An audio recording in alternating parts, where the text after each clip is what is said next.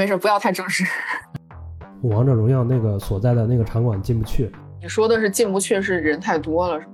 呃，两个男士，就是一个，比如说长得像初音的一个女孩，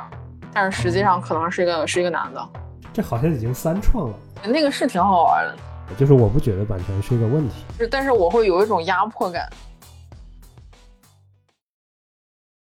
欢迎来到本期的 Echo Talks，我是 Echo Talks 的策划刘少鹏。那这期呢，我会和我的北京同事冰冰，我们一起聊一聊粉丝文化、二创以及二次元领域的一些看法。呃，那冰冰也可以介绍一下自己。大家好，呃，我是北京 Office 这边的交互设计师冰冰。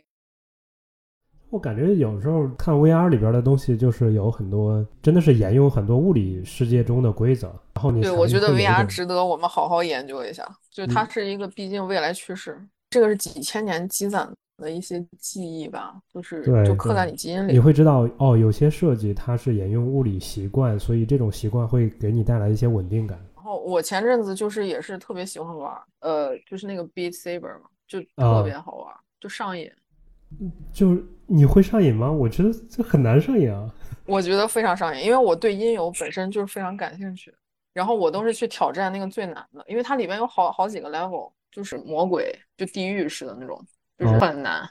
对，然后然后网上 B 站上还有很多很有意思的那种，就是那种大佬，然后他们就是做成一个虚拟形象，然后去玩这个游戏。他去录出来是一个，就是一个，比如说长得像初音的一个女孩，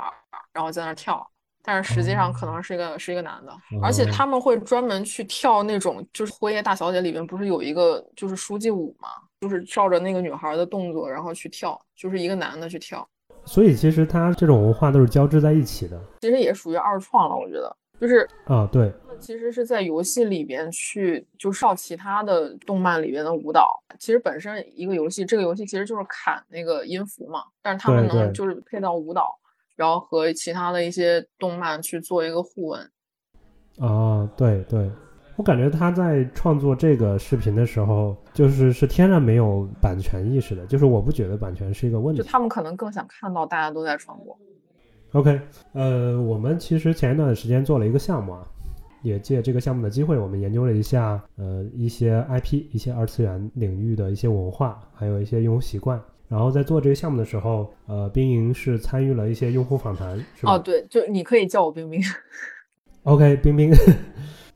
OK，那我们日常会接不同的项目，比方说这次做的项目呢，就是一个呃带有用户访谈的一些用户群体的研究。呃，那比方说我们会找一些专家的用户，或者说一些普通的用户，呃，去做一些用户访谈，然后去梳理一些结论，呃，去梳理一些他们在实际体验中的一些触点，然后包括我们线下也会去做一些探店。我感觉上海这边可能探店更多一点。嗯，对我们当时访谈的一些用户，其实也提到了很多上海的一些经历，比如说在那个高达那个基地，还有那边好像也有很多那种卖那种就是二手的玩具，然后也是那种正版二手玩具，就是很火，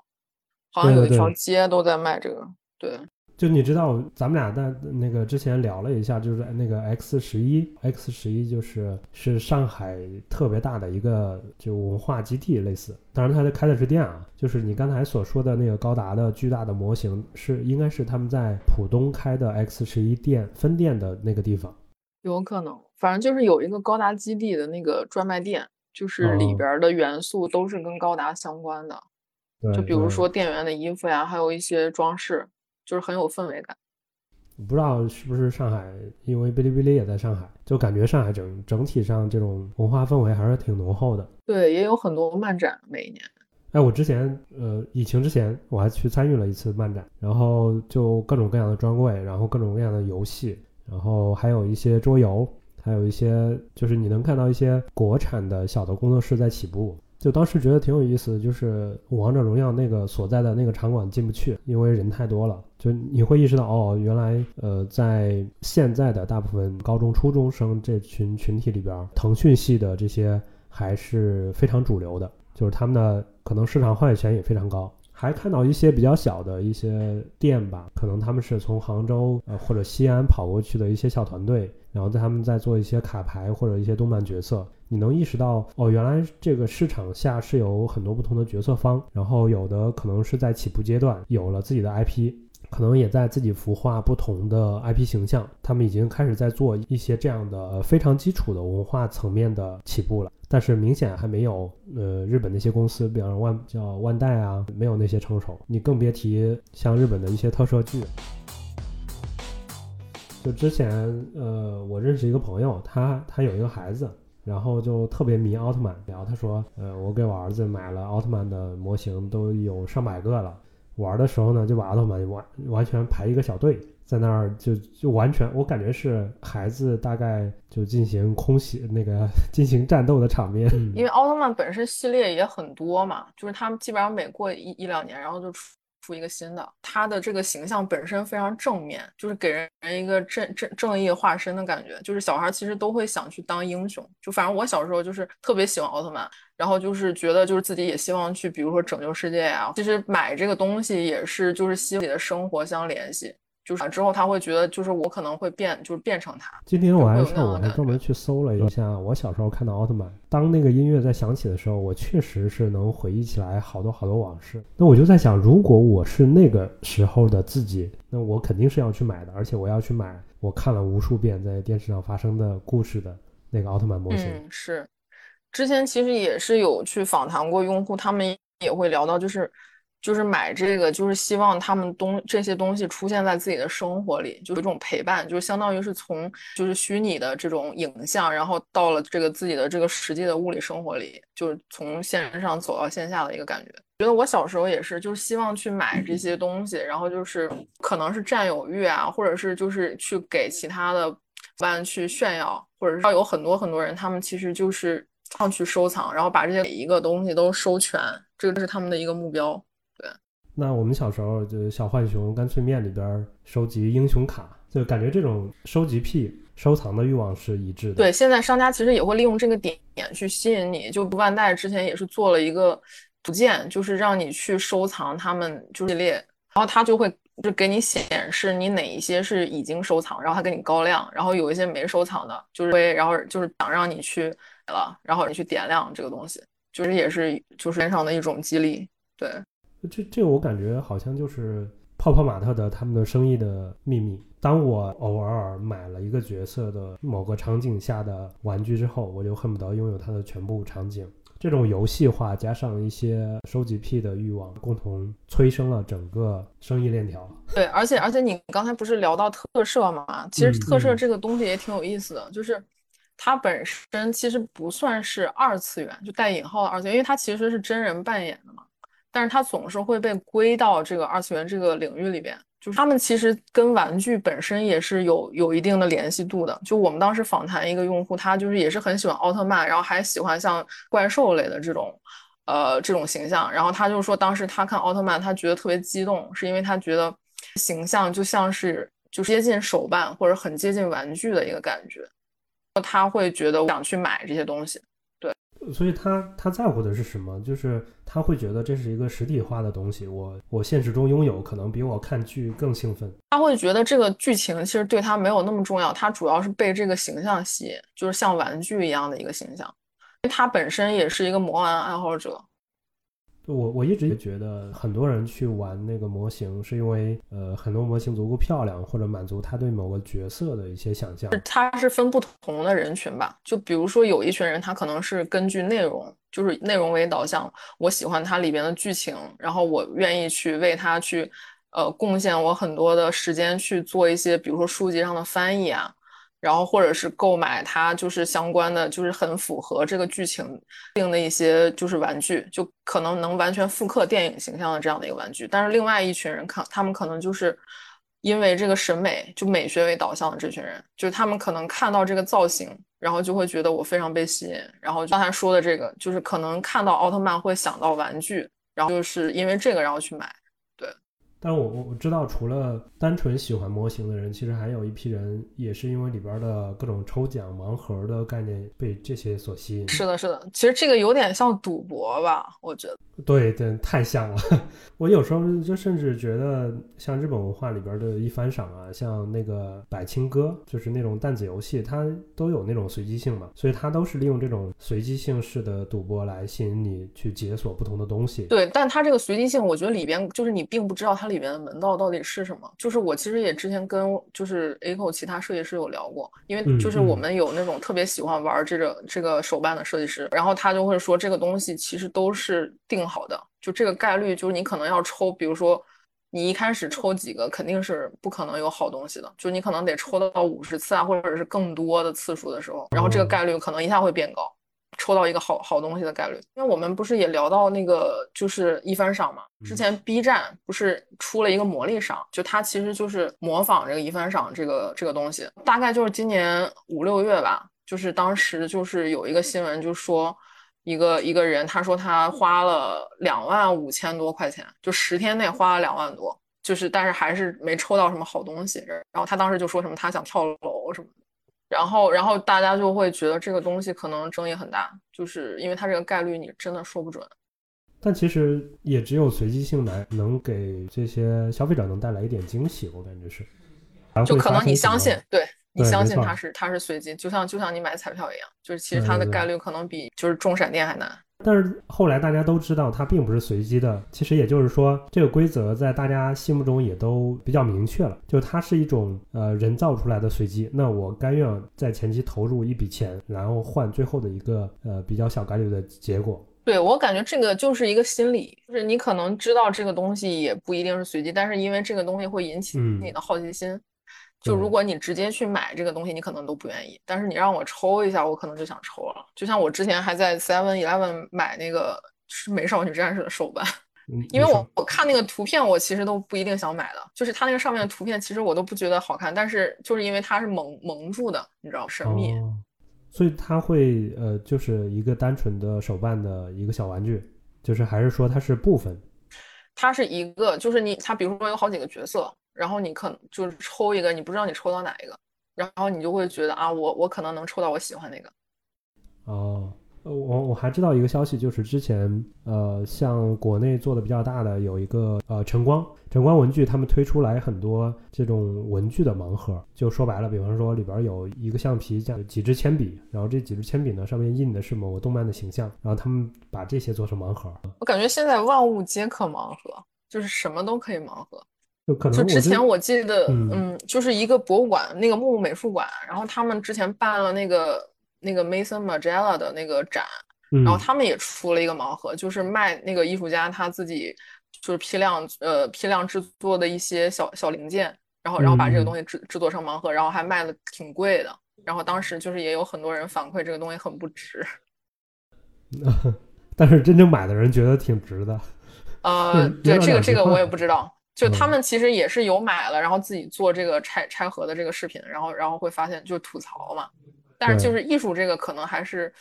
就有时候就是一个概念，对他卖的是一个概念。但是我觉得大家真正去买这些盲盒或者概念或者 IP 的时候，可能大家认可的还是自己曾经经历过一些文艺作品。那些感觉是对的，比方这个作品始终给我带来一些新鲜感，或者一些让我觉得温馨的感觉，所以后来我去买这些盲盒，就转变成为我认可这些感觉，我认可我自己。嗯，有可能有道理，我觉得也是当时的那种及时的一个一个购物欲吧。就是你想想买一下，然后想体验一下这样。我我之前也去逛那个泡泡玛特，就是最近其实发现很多泡泡玛特店都做的很不错，就是它的那种灯光呀，然后那种就是它好多好多好，就是你能看到好多好玩意儿，就一想让你去买。然后我就看到有很多人就是在那儿就是摇，就是摇那个盲盒，然后就听声音，感觉去对比他们那个重量，然后然后去想啊，我这个东西是不是有可能是我想买的那个？就是看它的那个。造型的那个重量，对啊，所以就是，就买的是一种未知感，就你也不知道接下来会发生什么，但是也许它能让我突然开心的。嗯，对，之前还我还看到这个叫 War Toys，然后他们做的玩具好像就比泡泡玛特做的好像文化属性更强一些。我去搜了一下，发现他们很多玩具都是，比方说做成一个呃可以卷成一个方形的，然后展开的话，它是一个怪兽或者某个动漫里边的角色。就是那个我之前还专门去体验了一下，就是他们自己研发的一款吧，就是什么怪兽夹还是叫什么，就是对对对对，就是一个一个魔方一样的这个方形，然后你可以把它们给拆开，然后也可以收起来。之前我正好对你说这个，我正好去体验了，因为我当时他们是在三里屯做了一个快快闪店，然后然后就是它里边有好多个小的房间，然后比如说有蜡笔小新，有奥特曼，然后还有一些比如说比较复古的一些 IP，像什么猫和老鼠，然后还有就专门有一个房间是给大家去玩这个这个匣子，就是你可以去。把一个就是已经拆开的东西，你给它还原成一个方块，然后去塞进去。然后当时有好多人站在那玩，还原的容易吗？挺难的。就我当时跟朋友一起去，然后我朋友弄了可能有半个小时以上。就当时有好多人都站在那玩，然后我们当时还讨论，还跟那个 Rocky 之前去讨论，就线下店体验嘛。然后就是他他就说有没有什么方法，就是你可以。就是让他们觉得这个东西在大众曝光的时候会觉得更有意思，因为你其实很难去打卡，或者是去拍一些照片，然后让别人感觉到很有意思。但是其实这些这些玩家在这个空间里玩的很有意思，所以当时他他有去想，就比如说弄一个那种摄像头，然后就是延时拍摄，就是拍大家是怎么把这个东西放回去的，然后然后就是然后你可以形成一个比如说小的 GIF，然后去分享。就我觉得这个点子也挺好的，但是对比这个 War Toys，我会觉得可能泡泡玛特他们做的很多玩具就有一点女性化，你有你有这种感受吗？哦，有有有，对，之前也因为查了一下嘛，就是其实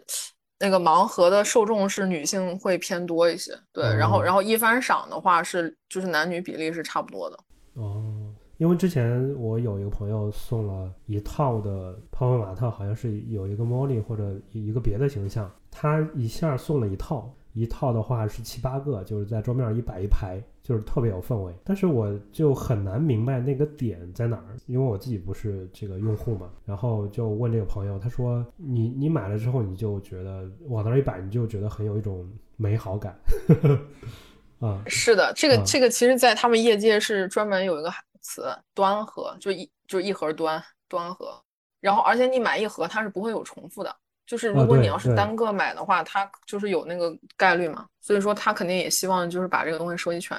就这这个可能是非常也不能说非常女性化的特征，我觉得可能它针对的受众是一些内心更加敏感或者感受力更强的这波人。对，而且它本身其实价格也不贵，其实真正就是我觉得，比如说那种高端的那种魔玩玩家，他们其实有很多是就是男性会多一些，就他们可能愿意投入更多的钱，然后去买更好的造型。嗯。然后包括对这个材料的一些在乎度，我觉得可能男性会多一些。就之前也跟你聊过，就是呃，我去上海去那个线下的 X 十一的店里边去看了一下，就那个店里边，我觉得有一点挺震撼的，就是他们有那种半身像、胸像，对，然后他们有那个神奇女侠，因为它用的是树脂还是什么，就做的非常非常呃逼真，非常拟人。对，哦，我有听说过那个，好像是几十万，好像十几万还是多少钱，反正特别贵。呃，对，挺贵的，就然后我就觉得。可能有一些很多的这样的 IP，它不仅仅是去实体化，其实它是活在一个单独的 IP 故事里边，有一整套的宇宙，它只不过是被实体化了，是满足实体化的这个需求了。但是它是有一群的符号的 ID 组成了一个完整的故事的。就是你一旦认可一个品牌价值观或者是什么，然后你就会去付出很多。一群对某个文化上瘾的一群人，一群粉丝。然后他们是愿意花更多的时间和金钱，然后投入到某一个热爱的事情上面。呃，对对对，就是这个这个东西怎么说呢？就是你要去追溯到比较比较早的一一个东西，就是就是到底他们粉丝跟偶像的关系是什么？它其实就是跟最早其实跟人人去崇拜一些神，其实是很相似的一种感受，就是就跟就比如说你去。信奉一些就是你觉得这个东西能给你力量的一些神啊，或者什么，然后，然后这个东西其实就会变成一种就是宗教符号，这些这些宗教的神，然后可能就转变成了就是我们喜欢的这些偶像，或者说像这些 IP 形象，你其实也是愿意去为他付出，然后可能不是通过这种精神的力量，就是你去你去购买，然后去表达你自己的这种信仰。嗯，这这个现象其实不是这个群体的人，我会觉得他们为什么能这么一直痴迷下去呢？好像我不断的买买买就是一种呃满足心理欲望的这种行为，就是它是满足他的一种呃持续的重复的需求的。对，就是一个是买的那个瞬间，就是你其实获得了快感，然后还有就是你拥有它，然后就是它会让你有一种归属感，就你你可能对，其实它也是为了为了满足可能现代人的某种孤独的这种心理。对对对。我今天上午为了，就是因为要录这个播客，我还去专门翻了一下，就是他们做的开箱，就是比方我去买一个模型，然后他需要从那个模型的板上把一个一个零件去剪下来，然后还为了要把模型拼装的更仔细，他还要用刀子把那个所谓的水口，就是焊接的痕迹给它刮干净。然后最后甚至还要涂色，还要组装。我觉得那个过程，它经过了那个开箱，经过了这个组装的过程之后，它的那种拥有感就更加强烈了。确实是，就是就是，其实就是用户要参与到这个设计过程，其实是一个一个概概念。就是我记得好像之前就是有有一个什么心理学家研究过，就是你去让用户或者是让这个受众参与到这个过程本身，这个东西会卖得更好。好像是一个什么鸡蛋理论还是什么，就是你做蛋糕，就是一定要让用户往往这个里面放一个鸡蛋，就你不能让他什么都不做，就是什么都不做，他可能也不感兴趣。但是就是你你必须得让他去参与。这个这个其实这种参与感，我觉得也是一种呃粉丝文化，它从一个浅层的粉丝，从一个小白粉丝进入一个更专业的粉丝的转变的一个过程。嗯，是的，是的。对，然后我刚才想补充一下，就是就是，其实我们刚才有说两类人嘛，就是一类是这个就是以内容为导向的这样的粉丝，然后还有一类是以美学为导向，但然后然后其实还有一类就是我们刚才一直说就是喜欢买，就是买买买为导向，然后这类人就是我觉得也非常非常有意思，就是我不知道你知不知道，就是谷子团，不知道，对，你可以介绍一下，就是这个这个团体，就是他们这个小小团体其实。怎么说？就是他的理解的门槛其实有点高，因为他们其实，他们就是简单来说是一个拼团的这样的一个呃团体，就是他们可能是愿意就是就是集合在一起，然后他们想去拿到一个比较好的一个 deal，然后然后他们可能就是一起去拼团，然后去，比如说去一般都是去海外，像日本呀，然后去邮寄到国内，然后他们相当于可以一起去拼，然后去省邮费这样。然后有时候到了一些就是比较好的一些时节，然后有一些促销，然后他们可能就抓住这个机会，然后去拼团。然后我觉得最有意思的就是他们那个词词汇，就他们自己本身是有一套语系的，就是就比如说像谷子，你知道它其实是那个固子的谐音，就是就是就是东西嘛，就是固子。然后它这个固子其实是日语，然后然后就是指周边的意思。然后它里边我觉得用了特别多的这种。跟食物相关的一些词，就比如说吃或者掐，就是买。然后，然后食量的话，就是说你每一个饼买的数量。然后，然后还有像那个肾交钱，就如果是现肾的话，就是现在就要交钱。嗯，像那个就比如说亲妈，就这个是一个角色，就是你你在一个呃拼团里边，如果你是呃买的这个就是买的周边最多的人，你就是叫亲妈。然后如果就是这个团里面没有买的最多的人，也就是说没有买没有亲妈的时候，多个人多个人一起买就要分食，就是他们其实都会把这些东西跟跟吃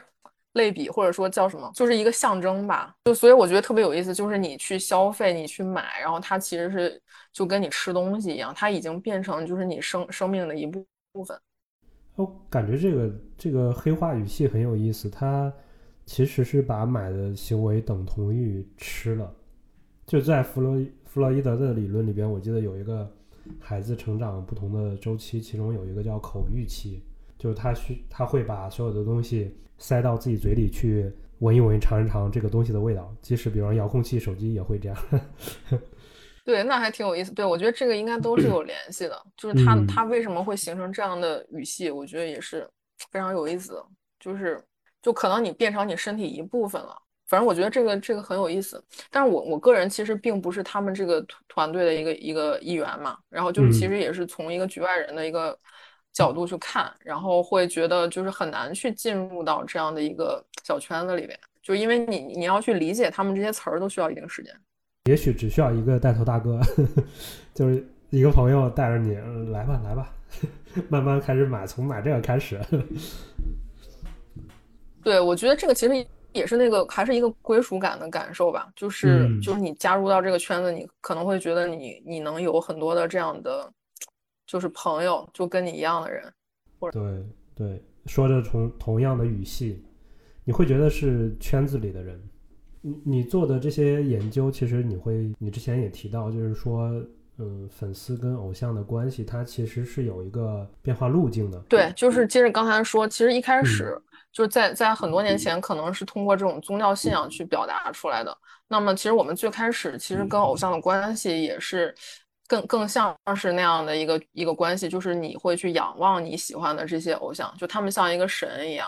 就是你，你觉得你自己是达不到他们的那个 level 的，就是他们可能各方面都非常完美。就就你可以回想一下，比如说像九十年代，像王菲啊，然后像四大天王，就这这些，就是你很难去找到他们的缺点或者是什么。就那个时候就觉得他们就是标准。然后包括其实我们当时，因为因为你用的这个媒介也是很单一的，就是你那时候就是看电视，嗯，对，然后电视它其实就是给你去就是划定了一个标准。就是，而且你只能看这个，你也看不到其他的。嗯，然后到后边，其实还是因为媒介的这种变化，就比如说有了互联网的产生，然后，呃，就包括自媒体，然后，然后你可以从更多的渠道去看到更多的不一样的呃人还有角色，然后包括我记得最开始，比如说像那个你看那个超级女声那个节目，就是选秀，对，很经典，就是就是我们去推选出来像李宇春这样的，就是一个素人，就他其实就是一个草根，但是。最后是通过大众，然后去造星，所以就是这个，其实在之前是完全没有的。所以就是其实是这些观众他们产生了一个一个反作用，就他们变成了一个创作者，或者说跟这个编导团队去共创了这么样的一个人。对，但这个其实我觉得在很多的这种影视创作里面也是很常见的。比如说之前我们说那个《老友记》，他可能通过就是台下人的反应，然后去反作用到这个剧情的呃编排里边。对，就比如说像那个 Monica and Chandler，嗯，他们就是很典型，因为因为最开始他们其实都都是配角，就是一开始的主角其实就是 Ross and Rachel，然后后边的话就是就是其他四个人，他们的就是反响也是很热烈，就观众对他们的反响，所以就是最后就是他会去改变这个剧情，可能就变成一个就是双爱情线这样的。对，但这种我觉得还是挺常见的吧，在影视里面就是。通过这种现场的反馈，然后去找这种比较好笑的一些包袱，就尤其是这种情景喜剧，或者说线下脱口秀，甚至就是它有那种及时的反馈，及时的反馈呢，可以反馈到这个编剧层面。编剧层面，它尤其是脱口秀，我可以现场在抓梗。根本来讲，就是读者的权利，它其实是变大了，他有权去决定这个，就是作者他或者是作品里面的一些内容。他其实，因为毕竟我们最后服务的也是消费者，或者是服务的是观众，所以说肯定还是要看他们是不是满意，然后他们是不是买账。所以这个这个其实我觉得也没有什么错。嗯，但但你刚才提的那个场景，就是《老友记》里边。可能当时的观众或者消费者，他们他们唯一能做的就是在现场我笑得更开心一点，就是他这是他们做能做的反馈。然后，但是现在就是整个媒介，就不管是品牌方还是消费者，他双方的这种互动的，呃，不管是范围还是广深广度和深度，他们都是得到了增强。那我相应的，我的消费者整个用户的可以去创作的范围与广度深度也得到了增强。就是包括，因为群众的声音也也确实像你说的，就它的广度被拉大了。然后你你比如说你在微博上发一个帖，然后你你去表达你自己的想法，就是其实就是更容易去传达到了这个就是官方团队这个耳中。对对，就之前像粉丝圈，我记得炒 CP，就如果你在某个剧中看到。呃，两个男士，这个眉来眼去，这有这真的这有可能是粉丝特别粉这个 CP，那然后编剧就改了一些剧情，然后为了满足这个主流的一些需求，这个是我对我觉得你很难分辨了。其实现在嗯这个东西你很难分辨，就像我们之前说，就比如说风四的那个风四文学，就你很难分辨到底是就是就是运营团队做的东西，还是说真的是观众就是或者是就是消费者自己去写的这些段子。虽然说他们当时推推了一个活动，叫什么风四风四文豪，就是嗯去选哪个段子更好。但是就对，就我们很难分辨了，因为就像你刚才说的，这个炒 CP，它有可能是观众在炒，就可能观众喜欢，也也可能是制作团队它本身就有意去传达这样的一个 CP，就他就他就官方炒一下，或者是他就是有意去传达，对，所以你很难去分清楚。然后嗯包括我们去聊像二创，对，就是就这个其实也是二创嘛，所以说就是就是就是二创的这些人，他们到底是不是盗猎者？就像你之前说你你看那个书叫啥来着？呃，叫叫文本盗猎者，就是那本书是讲的，在美国八十年代，然后呃，当时电视里一直在播《星际迷航》，然后有一波这个电视的粉丝呢，他们就特别喜欢这个剧，那也喜欢里边的人物，这里边人物基本上就是那个飞船里边的大副、二副这种角色，然后这些呃主要是女性的这帮用户呢，就开始写一些文章，就是。拿现成的素材和角色，还有角色的性格特征，去呃延展出新的剧情，而且还去建立一些小团体，去传阅他们自己所创作的这些作品，然后还不断的去延伸去做这些呃创作。所以当时那个作者就研究了一下这样的一个电视文化的形景象，就是他他相当于嗯这个作者本身还是对这群人是有一点点负面的这种评价，是吧？没有没有，就是纯粹中立的学术的研究，甚至还有一些肯定。